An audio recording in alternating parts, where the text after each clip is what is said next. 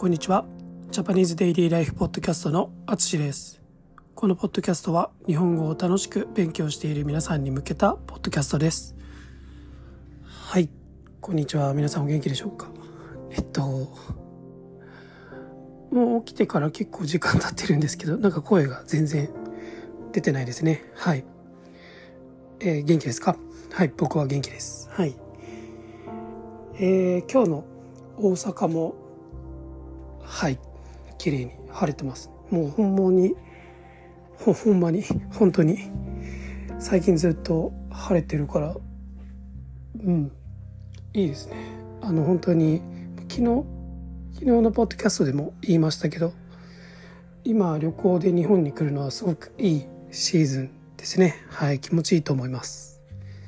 はい、えー今日も N さんの漢字をやりましょう。はい。今日はですね「ケツ」という漢字をやります。えー、うんまあまあよく見ますね。はい。うんうん。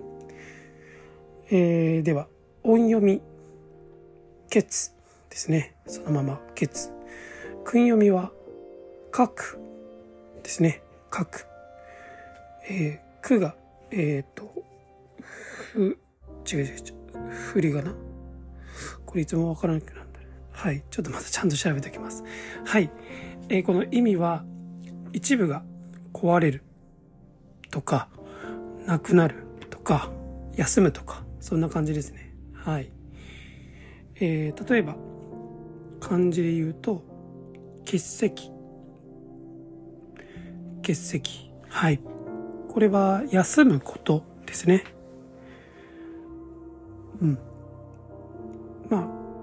うん。会社じゃないな。学校とかかな？はい。で、よく使います。次が、欠点。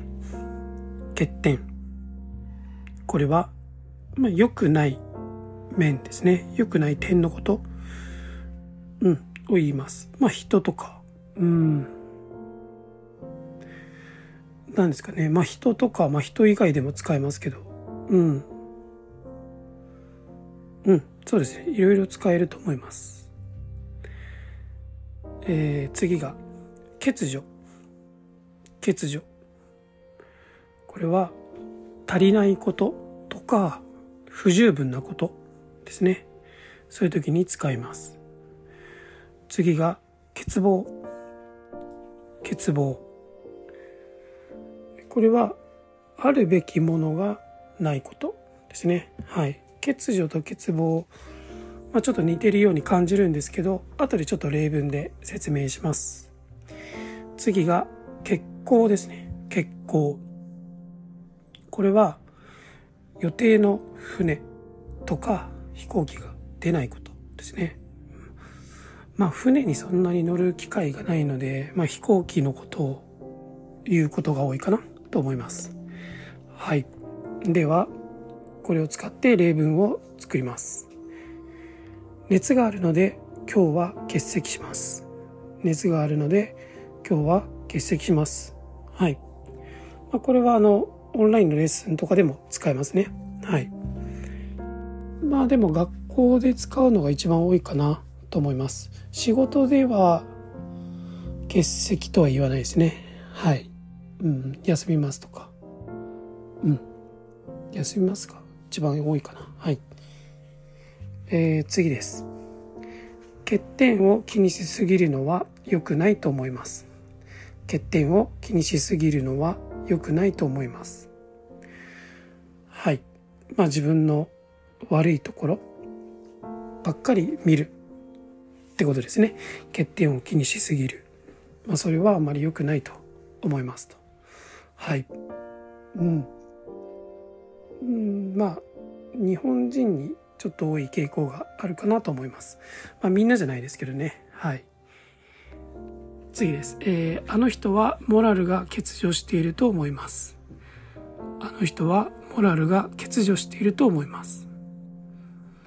はい。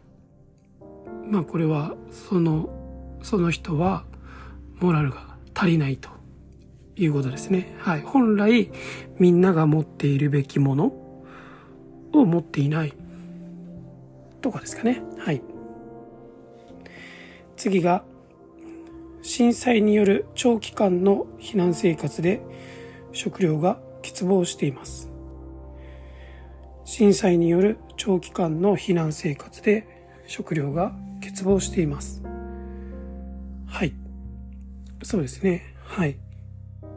まあ、これは本来欲しい必要なものがもう足りてないっていうことですね。はい。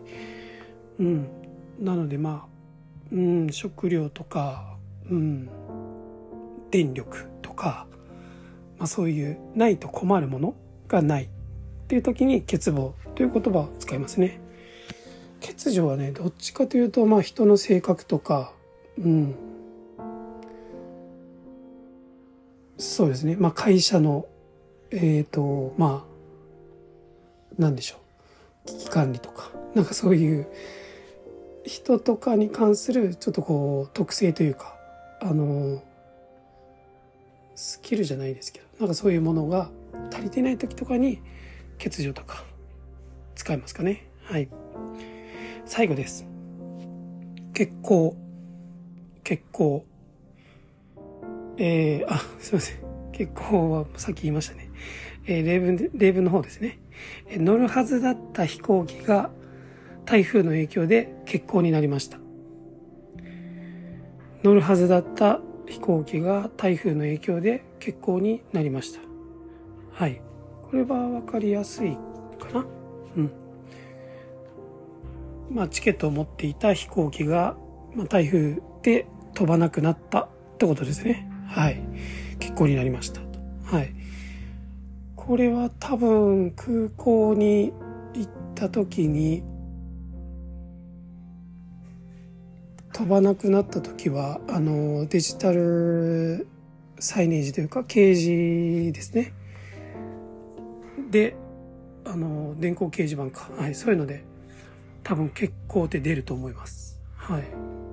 うんうん。はい、こんな感じですね。なのでまあ何かがないとか足りないとか、あの、中止になったとか、そういう時にこのケツという言葉が、漢字が出てくるので、これが出てきたら、あ何かがないとか足りないとか、そういう意味なんだなと思うと、ちょっとわかりやすくなるかなと思います。はい。いいですかね？うんうん。はい。まあ、いつも、あの、言ってますけど、僕の、え、愛登記のオンラインレッスンでは、こういう感じの話もできますし、まあ、旅行の話とか、えっ、ー、と、まあ、それだけじゃなくて、いろんな文化の話とか、歴史の話とか、まあ、いろんな話ができます。えー、もし僕と話したいと思った方は、えー、ぜひ、愛登記の予約を、はい、してください。ぜひ一緒に話しましょう。はい。ということで、今回も最後まで聞いていただきありがとうございます。ではまた。